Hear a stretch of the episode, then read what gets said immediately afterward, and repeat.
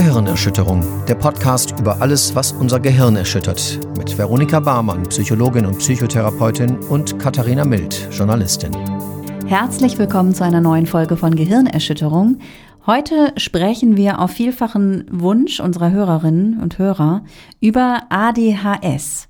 ADHS war, glaube ich, ja, so vor 10, 20 Jahren war es wahnsinnig viel in den Medien und ich habe auch irgendwann mal einen Bericht darüber gemacht weil so gefühlt eine ganze Generation ADHS-Kinder gab und dann in diesem Zusammenhang gab es ja auch eben Kontroversen um das Medikament, was denen gegeben wurde, Ritalin. Mhm. Und man hat wahnsinnig viel, finde ich, darüber gelesen. Es wurde immer so gesagt, der Zappel-Philipp-Syndrom. Ne? Also die Kinder, die Jugendlichen, die nicht still sitzen können. Also man hatte mal das Bild natürlich durch dieses, durch diesen Begriff Zappel-Philipp von dem Jungen, der äh, in der Klasse sitzt, stört und äh, sich nicht konzentrieren kann. Ja. Und das ja, war gefühlt so ein bisschen ja, so eine Art Modeerscheinung. Ist für meinen Begriff wieder so ein bisschen abgeflaut. Aber uns haben ja eben ganz viele Leute geschrieben, dass sie gerne mal was darüber hören möchten, weil das bei ihnen im, Dia im Erwachsenenalter diagnostiziert worden ist. Und das ist ein Phänomen, von dem ich jetzt tatsächlich auch mehr mitbekomme, dass viele Frauen im Erwachsenenalter die, die Diagnose bekommen. Ja. Was würdest du denn sagen? Ist das ähm, so eine Modeerscheinung gewesen oder ist das tatsächlich eine Erkrankung? Das ist also als erstes auf jeden Fall eine Erkrankung. Und zu diesem Begriff Modeerscheinung oder Modediagnose es gibt manchmal eben bestimmte Entwicklungen in der Forschung, die dazu führen, dass das dann eben präsenter wird. Mhm. Also so ist es ja jetzt zum Beispiel auch mit ADHS im Erwachsenenalter. Man dachte eben einfach lange Zeit, dass das eine Störung des Kindes- und Jugendalters ist, die sich irgendwie so mehr oder minder rauswächst. Mhm. Und jetzt hat man halt gemerkt, ach nee, das ist gar nicht so. Deswegen hat man dann eben angefangen, da mehr dazu zu forschen, gute Instrumentarien zu entwickeln, wie man das diagnostizieren kann und so weiter. Und natürlich kann es im Zuge dessen auch passieren, dass Menschen denken, oh, ich glaube, ich habe das und sich dieser Diagnose zugehörig fühlen, ohne eine sichere Diagnose eingeholt zu haben zum Beispiel. Ne? Mhm. Oder es kann auch sein, dass manchmal Behandler vielleicht vorschnell in, in, diese Richtung denken und das kommunizieren, ohne das halt zu verifizieren mit einer ausgiebigen Diagnostik zum Beispiel. Mhm. Ich glaube aber, dass diese beiden Fälle relativ selten auftreten, im Gegensatz dazu, dass bevor so etwas in Anführungszeichen zur Mode wird, halt eben einfach viele unbehandelt rumlaufen. Mhm. Ne? Und da das eine Krankheit ist, die auch sehr viele Einschränkungen mit sich bringt und auch sehr viel, also Menschen, die das haben, ecken viel an und, ne, also was du gesagt hast, auch der Zappel-Philipp, der äh, hat es ja jetzt nicht leicht in der Schule, ne? Ja. Also da äh, würden ja alle übereinstimmen. Im Übrigen ist das auch eine spannende Sache, weil Kinder also, oder Jungen haben oft ADHS und Mädchen haben öfter ADS. Also da fehlt dann einfach nur diese Hyperaktivität. Mhm. Die kann man sich auch überlegen, warum das so ist. Ne? Es kann natürlich biologische Gründe haben oder es hat einfach ähm, erzieherische Gründe. Ne? Wir lassen halt Jungs auch eher durchgehen, dass die halt ein bisschen wild sind und so weiter. Ne? Während Mädchen das halt ziemlich direkt aberzogen bekommen und die dann halt eher oft dieser verträumte Typ sind, die halt sich auch schwer konzentrieren können und so. Aber es fällt dann halt einfach viel weniger auf. Mhm. Und das kann auch dieses Phänomen Phänomen erklären, dass eben Frauen im Erwachsenenalter das dann diagnostiziert bekommen, weil im Kindesalter halt keiner so genau hingeguckt hat, ne, weil die Impulsivität einfach gefehlt hat. Mhm. Du hast eben angedeutet, dass es Probleme mit der Aufmerksamkeit gibt. Mhm. Dann eben bei einigen diese Hyperaktivität, diese Zappel-Philipp-Geschichte. Genau. Was gibt es sonst noch für Symptome? Also was die drei großen Symptomcluster sind eben die, die du genannt hast und noch die Impulsivität dazu. Mhm. Und ansonsten ist ja auch die Frage, was heißt das überhaupt mit dieser Aufmerksamkeitsstörung? Und da ist es eben so, dass es tatsächlich ist, dass Kinder wie Erwachsene, also die Symptome unterscheiden sich gar nicht so groß, nur in ihrer Auswirkungen sind sie eben unterschiedlich, was einfach daran liegt an den Umständen. Ne? Ob jemand in der Schule sitzt und irgendwie eine Reihe Ls schreiben muss oder ob jemand dann später im Erwachsenenalter mehr Freiräume hat, ist natürlich, hat das Symptom unterschiedliche Auswirkungen einfach. Ne? Mhm. Also was dazugehört, ist die extrem leichte Ablenkbarkeit. Das liegt eben daran, dass die Umgebungsreize sehr schlecht ausgeblendet werden können Und dass die Aufmerksamkeit so ähm, gestört ist, führt dann eben auch dazu, dass Termine vergessen werden, Alltagsgegenstände verlegt werden, halt so eine, ja, man könnte sagen, so eine Desorganisiertheit einfach. Mhm. Dann ähm, die Hyperaktivität, und das hast du schon gesagt, Zappel Philipp, da, wir sprechen nämlich von einer motorischen Hyperaktivität. Das heißt, ähm, ne, bei Kindern ist es eben, dass äh, die fallen mit dem Stuhl um und kippeln und können nicht still sitzen und so weiter. Bei Erwachsenen ist das eigentlich nichts anderes, aber die haben eben besser gelernt, sich zu ja, anzupassen, sage ich mal. Und deswegen bemerken wir es da eher in so einer Unruhe oder Nervosität. Und dass die zum Beispiel so mit den Beinen wackeln oder die Hände immer in Bewegung sind und sowas. Die Betroffenen selber beschreiben oft so eine Unfähigkeit, sich zu entspannen und das ständige Gefühl, wie auf dem Sprung zu sein. Das ist natürlich besonders belastend bei so Tätigkeiten, wo man still sitzen muss, wie ins Kino gehen oder lesen oder irgendwelche Tätigkeiten auszuüben, wo man eben ja so Bildschirmarbeiten oder sowas. Das ist oft was, was den Betroffenen sehr schwer fällt. Mhm. Dann haben wir im Bereich der Impulsivität eben eine Affektlabilität, nennt man das. Und das bedeutet eben, dass die Stimmungen ganz schnell wechseln können.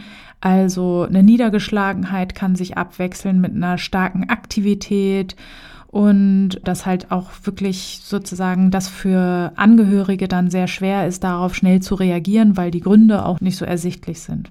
Das klingt ganz schön anstrengend, vor allem, glaube ich, in unserer Gesellschaft, wo wir immer ja darauf gepolt sind, so angepasst zu sein. Ne? Ja.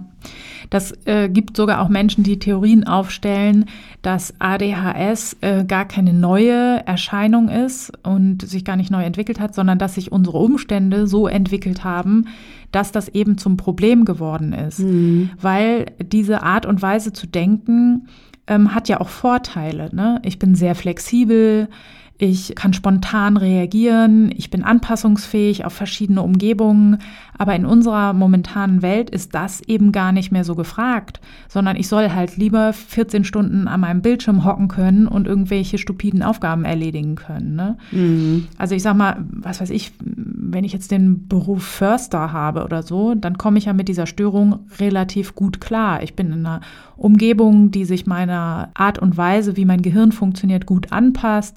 Ich ne, muss nicht still sitzen, ich kann verschiedene Tätigkeiten ausführen und so weiter. Und dass jetzt sich unsere Umstände so verändert haben, dass Menschen, die mit dieser Art zu denken ausgestattet sind, einfach deswegen in große Probleme geraten. Mhm.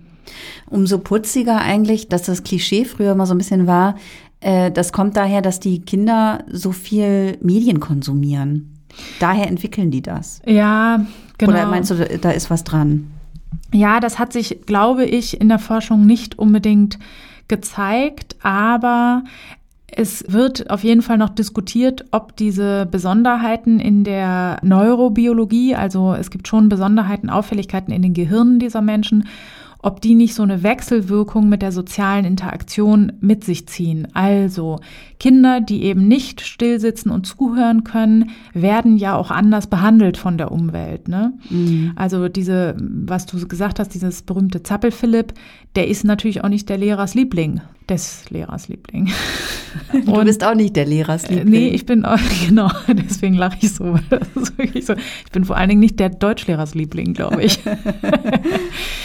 Und da weiß man eben nicht ganz, ob sich da nicht auch so aufschaukelnde Prozesse es gibt oder so Wechselwirkungen, dass eben das eher sozial konstruiert ist, ist vielleicht ein bisschen hart gesprochen, aber dass es zumindest so Wechselwirkungen geben kann, die das verstärken.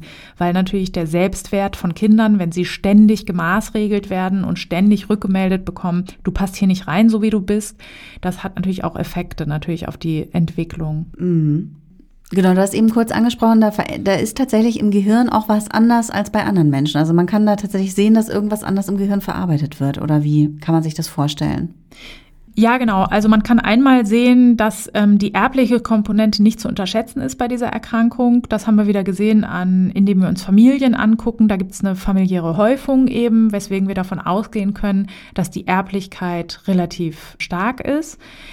Es gibt sogar auch jetzt aktuell ein Phänomen, warum das oft im Erwachsenenalter diagnostiziert wird, ist, weil es heutzutage eben eine größere, ein größeres Bewusstsein dafür gibt und deswegen Lehrer eher darauf hinweisen, gucken Sie doch mal bei Ihrem Kind nach und dann die Eltern auf die Idee kommen, während der Diagnostik ihres Kindes, naja, aber ich bin doch irgendwie genauso.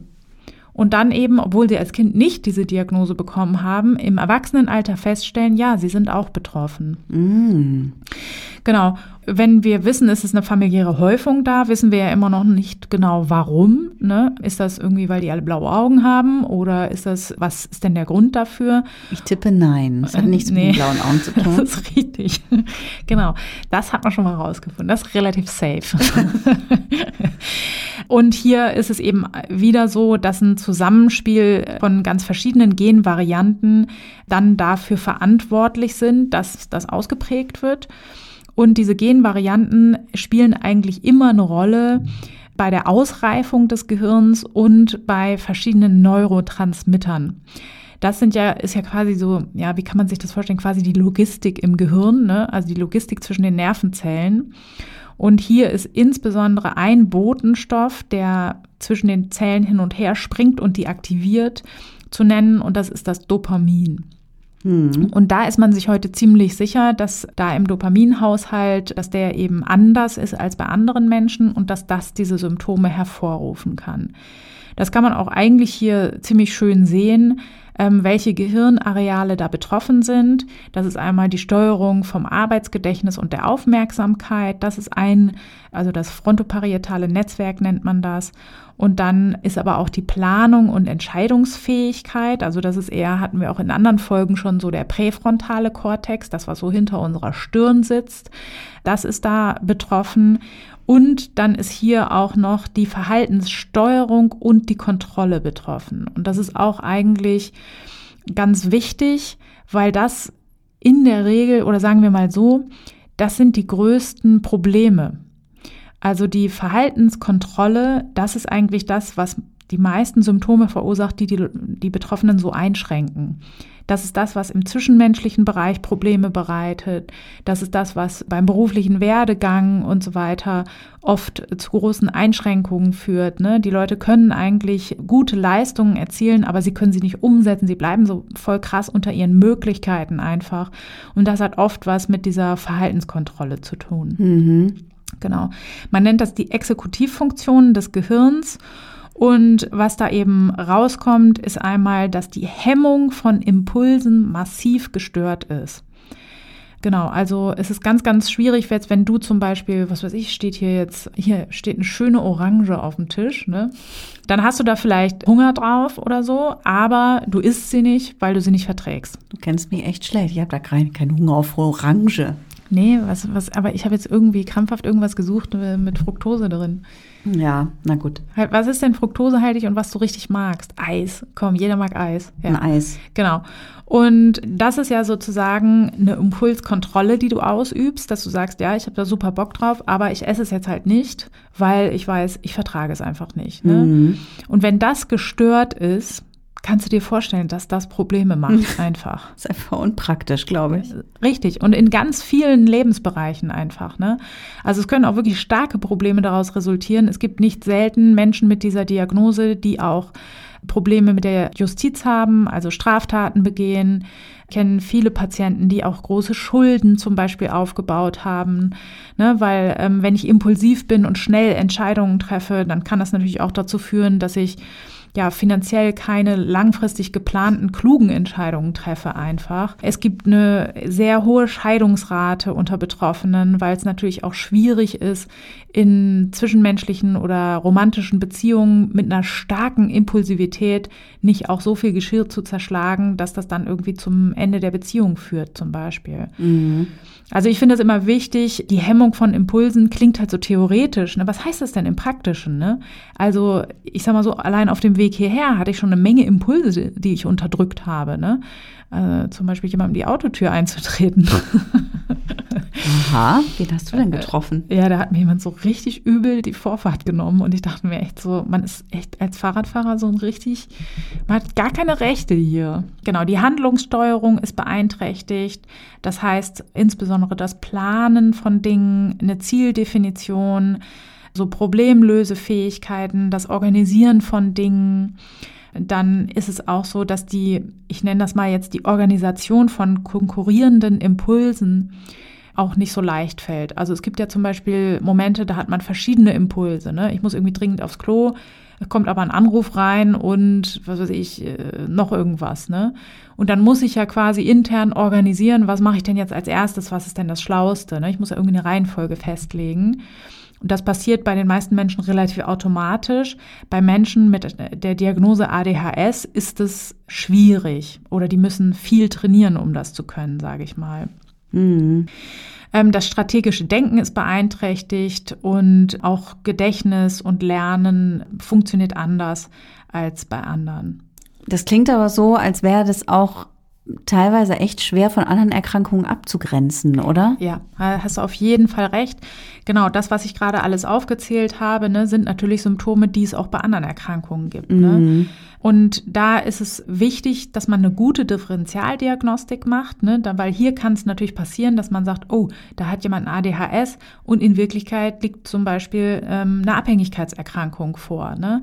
weil auch der Gebrauch oder schädliche Gebrauch von Alkohol und Drogen kann ähnliche Symptome hervorrufen. Mhm. Ähm, es gibt auch gerade was die Impulskontrolle angeht, natürlich große Überschneidungen mit der Borderline-Persönlichkeitsstörung. Das kann oftmals zu Verwechslungen führen und muss genau abgegrenzt werden. Auch bei depressiven Erkrankungen oder Angststörungen, ähm, bei Autismus kann es sein, dass eben das Symptombild ganz ähnlich erscheint. Da muss man genau hingucken. Und es gibt sogar auch eine Reihe von körperlichen Erkrankungen, wie zum Beispiel Schilddrüsenüber- oder Unterfunktion, ein Schädelhirntrauma, andere Hirnverletzungen, so Läsionen und so weiter, Epilepsie. Es gibt ganz viele körperliche Dinge, die auch solche Störungen des Plans und der Organisation und so weiter Problemlösen hervorrufen können. Da muss man eben auch gucken, ist da irgendwas Organisches vielleicht, was man übersieht.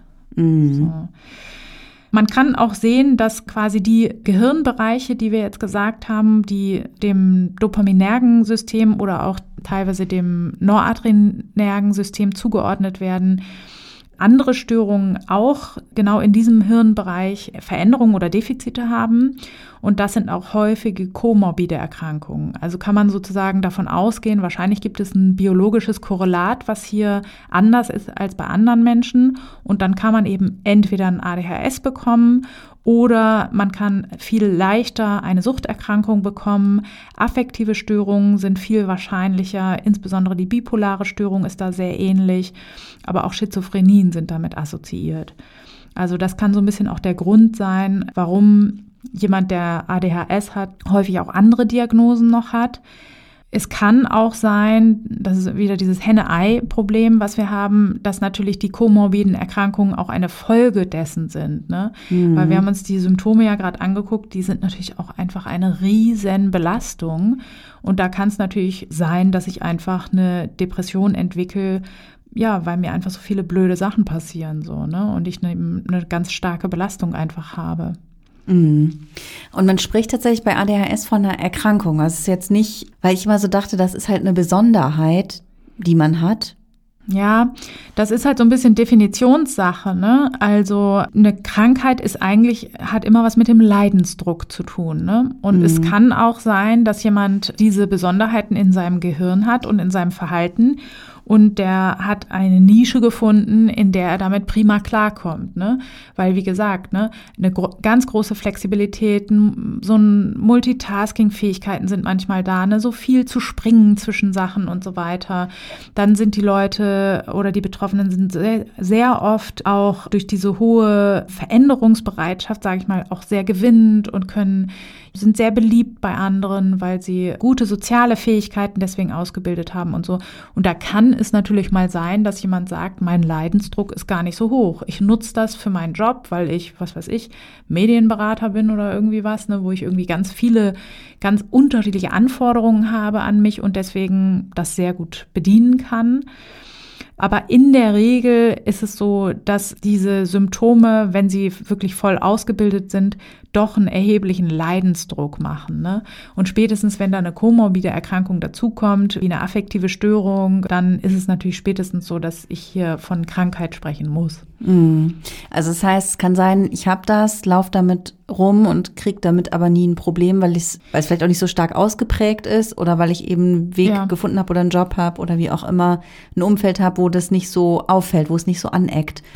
Würde ich schon sagen, also ich kenne auf jeden Fall Patienten oder habe selber schon Patienten behandelt, wo das so war. Ne? Die sind sehr, sehr spät in Behandlung gekommen, eigentlich eher wegen einer anderen Problematik.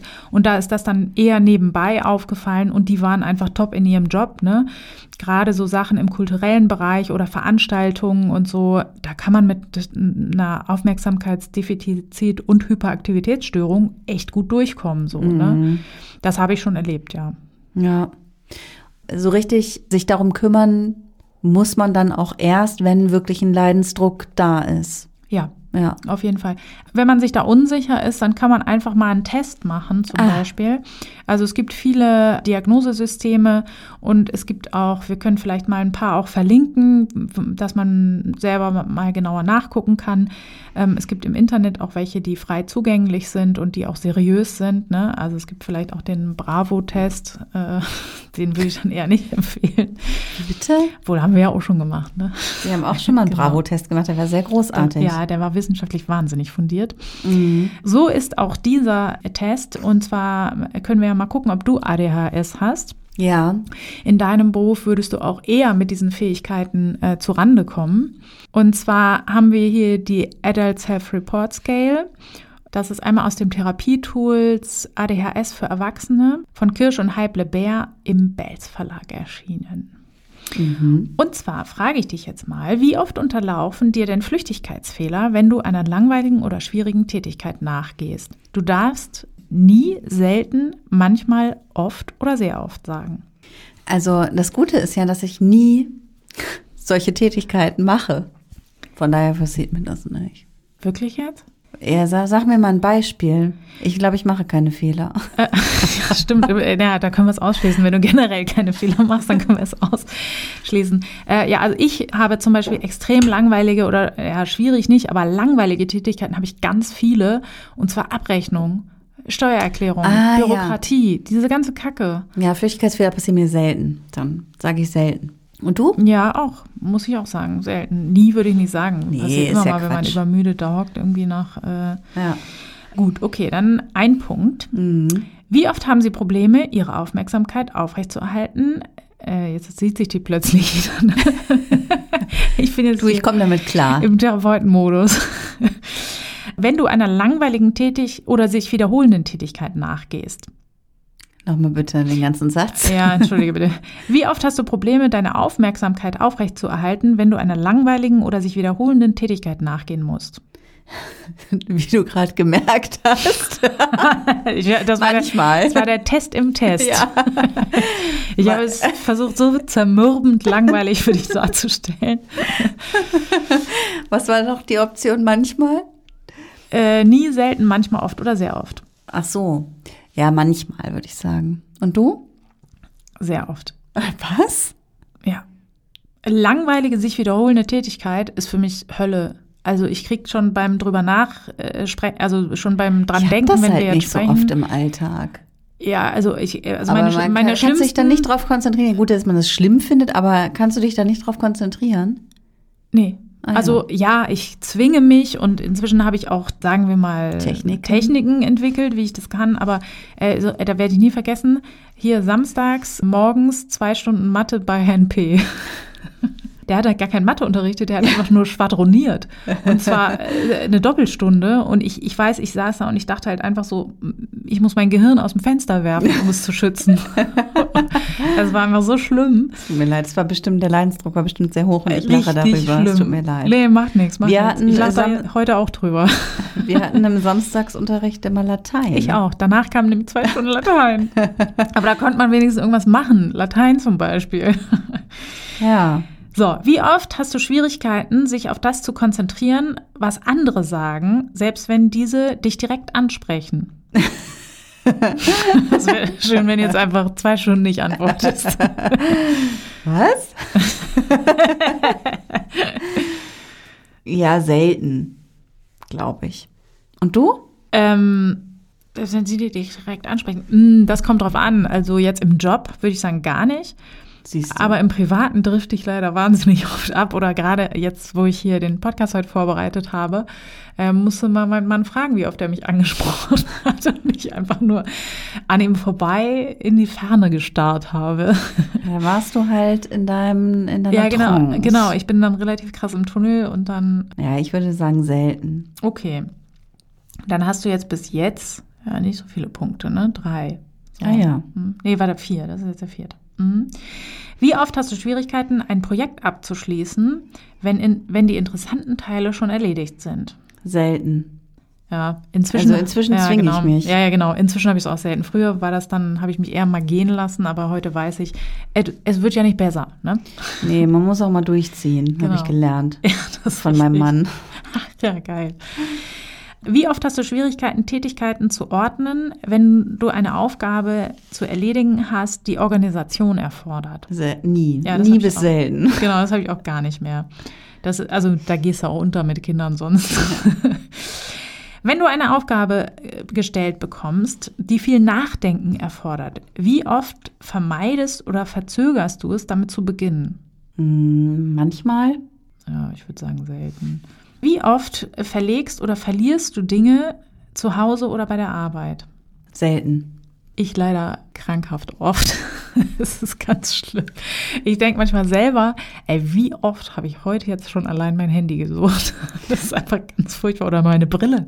Ich verliere auch ganz oft tagelang meine Brille.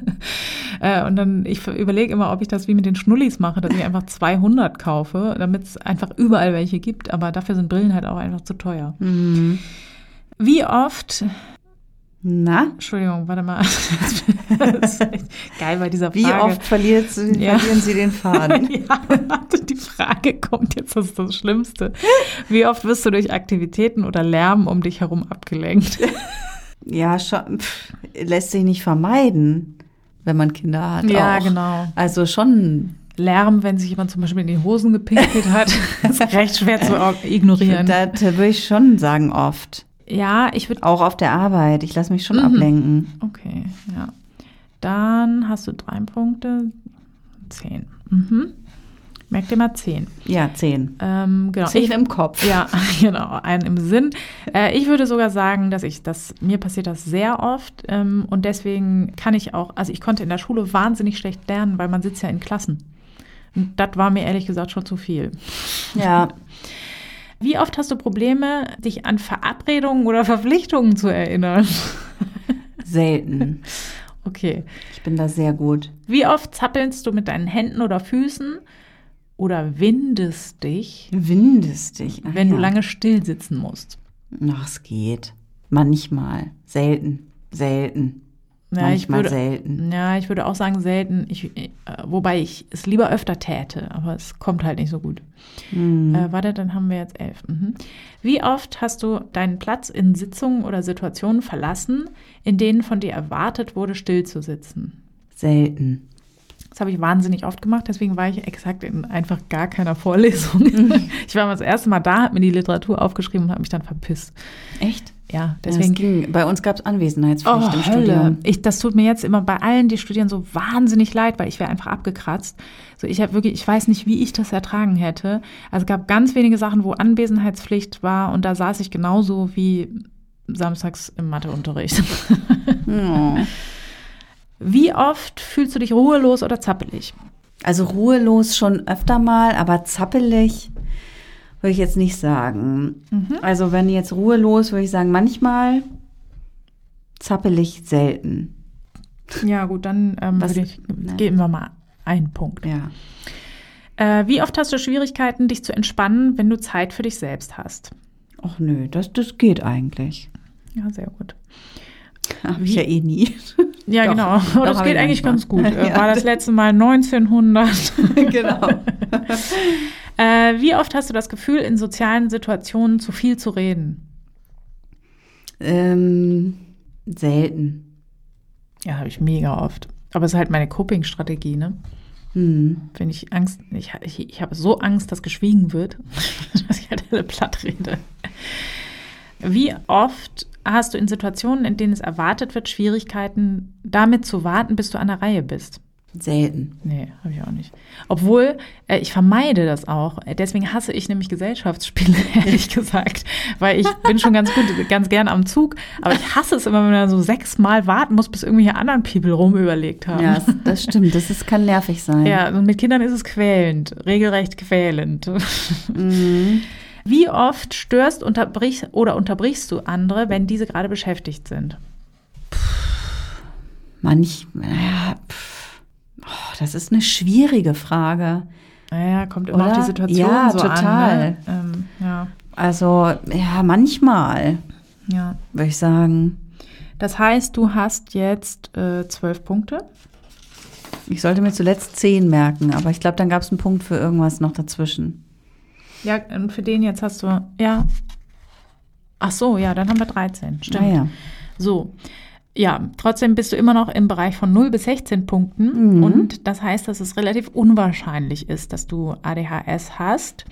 Ah, zwischen, wenn ihr da draußen jetzt zwischen 17 oder 3 und 23 Punkten seid, dann könntet ihr schon mal schauen und diese Möglichkeit überprüfen.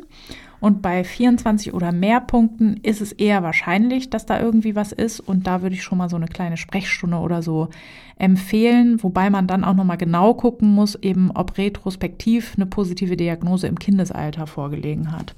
Aha. Weil das ist wichtig. Wieso? Die Störung beginnt oder man diagnostiziert sie in der Regel, wenn sie vor dem 12. 12. Lebens 12. Am 12. vor dem 12. Lebensjahr äh, genau begonnen hat. Punkt. Sehr schön. Super Satz. Schneid war- das einfach zusammen, dann so. ja, mache ich. Genau. Und die Symptome müssen auch situationsübergreifend natürlich sein. Also wenn das nur in zum Beispiel Zusammenhang von der Partnerschaft auftritt oder so, dann würde man das auch nicht diagnostizieren. Ne? Mhm. Oder das, weil ich habe halt hier viel beim Recherchieren nochmal, habe ich immer gedacht, ja mein Gott, ich habe das doch auch. Ne? Also ich kann mich auch nicht konzentrieren und so. Ne? Aber das ist natürlich total kontextabhängig bei mir. Ne? Also wenn ich ein Fachbuch lese, wie gesagt, dann merke ich auch nicht, wenn das Haus brennt, offenbar. Aber ja, wie gesagt, wenn jemand mir gegenüber zum Beispiel sehr langsam redet oder so, ne, dann, keine Ahnung, bin ich halt kurz vorm Wegknacken. Ja, ja, eben. Aber genau, das ist tatsächlich so, man kann sich relativ schnell, glaube ich, mit vielen der Symptome auch identifizieren oder kann das so Richtig. nachfühlen, so ein bisschen jedenfalls. Genau. Natürlich nicht komplett, aber in Ansätzen. Ja. Deswegen auch nochmal zu dem, was du am Anfang gemeint hast mit der Modediagnose. Ne? Also ich rate auf jeden Fall davon ab, ähm, das jetzt ein bisschen im Internet zu lesen oder diese Folge zu hören und zu sagen, jo, das habe ich. Ne? Und dann irgendwie sich auf dem Schwarzmarkt Ritalin zu besorgen. davon rate ich insgesamt ab. Ja. Man sollte eben in spezielle Ambulanzen gehen, die darauf, also am besten ist es, die darauf spezialisiert sind oder Therapeuten, die schon viel damit gearbeitet haben, die erfahren sind in diesen Testverfahren. Ich zum Beispiel traue mir das in der Praxis auch nicht zu. Wenn ich jemanden habe, bei dem der Verdacht aufkommt und wo ich denke, hm, da könnte man mal gucken, dann schicke ich die meistens in eine der nahegelegenen Uni oder ferngelegenen eher Unikliniken, wo Spezialambulanzen sind, um das eben zu überprüfen. Ja. Und was macht man dann, also therapeutisch? Also das eine ist, wir haben ja jetzt eben für, über diese sehr gut untersuchten ähm, biologischen Korrelate gesprochen und das bietet eben auch einen Behandlungsansatz, weil dieser Mangel an Dopamin, den können wir eben mit chemischen Stoffen verändern. Und das ist eben dieses, was wir eben schon gesagt haben, das Ritalin ist der Stoff Methylphenidat. Ah, das ist schlimm, ich kriege davon immer einen Ohrwurm. Methylphenidat. Ja, auf jeden Geil, dass du es. Navidad. Auf jeden Fall. Ich singe den Rest des Tages Weihnachtslieder immer, wenn ich dieses blöde Methylphenidat lese. genau. Methylphenidat. Das ist aber auch schon so ausgesprochen. So. Ja, okay. In dem Rhythmus. Methylphenidat. Ja, sehr gut. Genau, das sorgt dafür, dass wir A, Weihnachtslieder singen und B, dass eben das Dopamin, das ausgeschüttet wird, zwischen den Zellen sich anreichert und nicht wieder recycelt wird quasi. Also normalerweise machen unsere Gehirnzellen das so, die schicken ihre Botenstoffe raus und senden damit Signale. Und danach wird das wieder zurück in die Zelle aufgenommen und eben wieder neu verwurstelt quasi. Ja. Und Warte mal kurz. das ist wirklich sehr witzig. Das, das, freut mich, dass du da so viel äh, Fun dabei hast, weil wir haben ja auch wahnsinnig viele ah. Zuschriften von unseren HörerInnen bekommen, dass sie es lieben, wenn ich über Gehirne rede. Ganz ehrlich nochmal an euch da draußen, niemand hat geschrieben. Und wenn ihr nicht schreibt, dass ihr das mögt, dann darf ich das nicht mehr machen. Also bitte, ich flehe euch an. Im synaptischen Spalt, sag ich nur. Genau, ich kann ein bisschen praktischer werden zum synaptischen Spalt. Wir können mhm. nämlich auch nicht nur die Wiederaufnahme hemmen, sondern wir können auch an sich dafür sorgen, dass einfach mehr Dopamin ausgeschüttet wird, zum Beispiel mit Amphetaminen. Ah. Drogen. Genau. Und ähm, diese Stimulantien, da hatte ich zum Beispiel auch mal eine Patientin, die hat mm, in dem Umfeld, in dem sie gelebt hat, wurde öfter mal Kokain konsumiert. Und die hat so gesagt, ja, habe ich auch mal gemacht, aber ähm, ja, hat mir irgendwie nicht so viel gegeben. Also die anderen sind dann immer krass auf Party gegangen und da war mir nie danach. Und da hatte ich schon so diese Theorie und fand es dann sehr spannend, habe gefragt, was haben Sie denn gemacht? Ich bin immer nach Hause gegangen, habe gebastelt.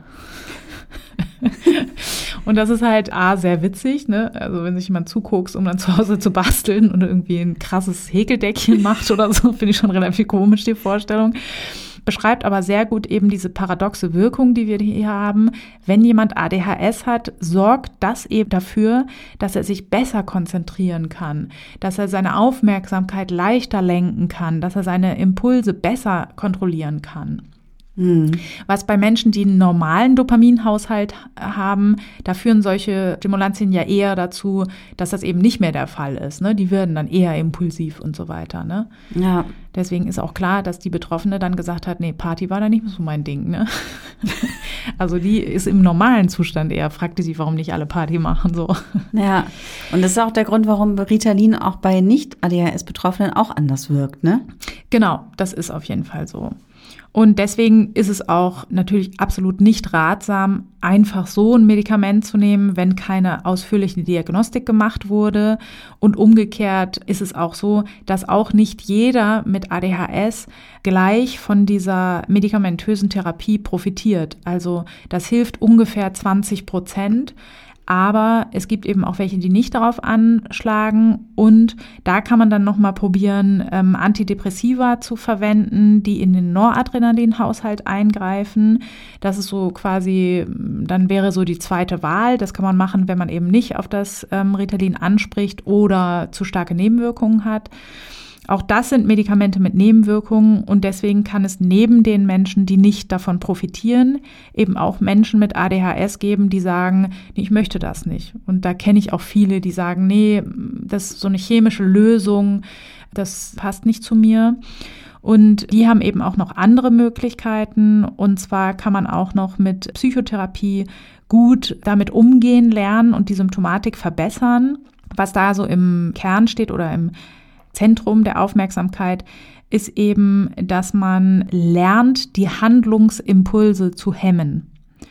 Also es gibt ganz viele verschiedene Techniken, die man dann dort erlernt, die eben dazu führen, dass diese Impulskontrolle, die eben gestört ist, dass man die wieder besser ausüben kann, dass man die Emotionen, die häufig wechseln, besser regulieren kann da gibt es zum Beispiel auch starke Übereinstimmungen mit natürlich anderen äh, Therapien anderer Störungen, wo die Emotionsregulation nicht so einfach ist, zum Beispiel bei der Borderline-Störung.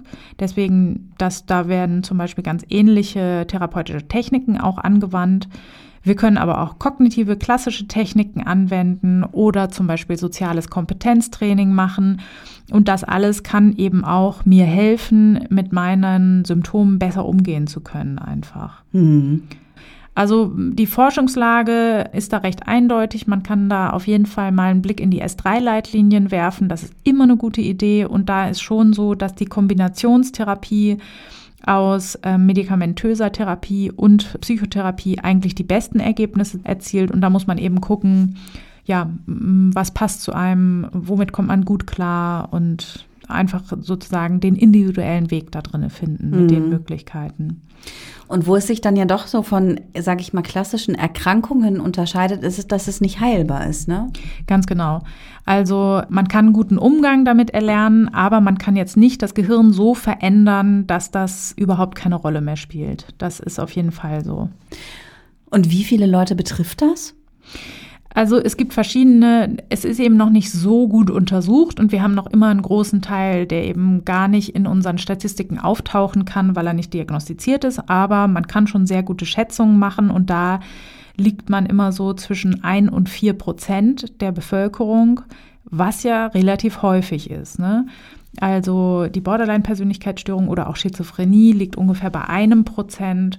Und genau, das sind ja auch nicht wenige Betroffene. Mhm. Ja, auf jeden Fall. Also es gibt eine Möglichkeit, so ein bisschen die Stoffwechselprozesse im Gehirn zu verändern. Und das ist eine Therapie, das nennt man Neurofeedback-Therapie. Das finde ich eine sehr spannende Sache. Und zwar ist, das gibt es auch bei verschiedenen anderen Erkrankungen, kann man das einsetzen, bei Migräne oder alle Prozesse, die wir nicht willkürlich steuern können in unserem Körper können wir, wenn wir eine stetige Rückmeldung darüber bekommen, also wir können ja mit dem Computer und mit einem EEG zum Beispiel Hirnströme messen. Also du merkst ja jetzt nicht, in welcher Art Hirnstrom du dich befindest, aber wir könnten ja dich anschließen mit Elektroden und könnten dir das über den Computer zeigen. Mhm. Und darüber können dann eben Menschen lernen, diese Hirnströme zu beeinflussen. Und ähm, das funktioniert tatsächlich relativ gut.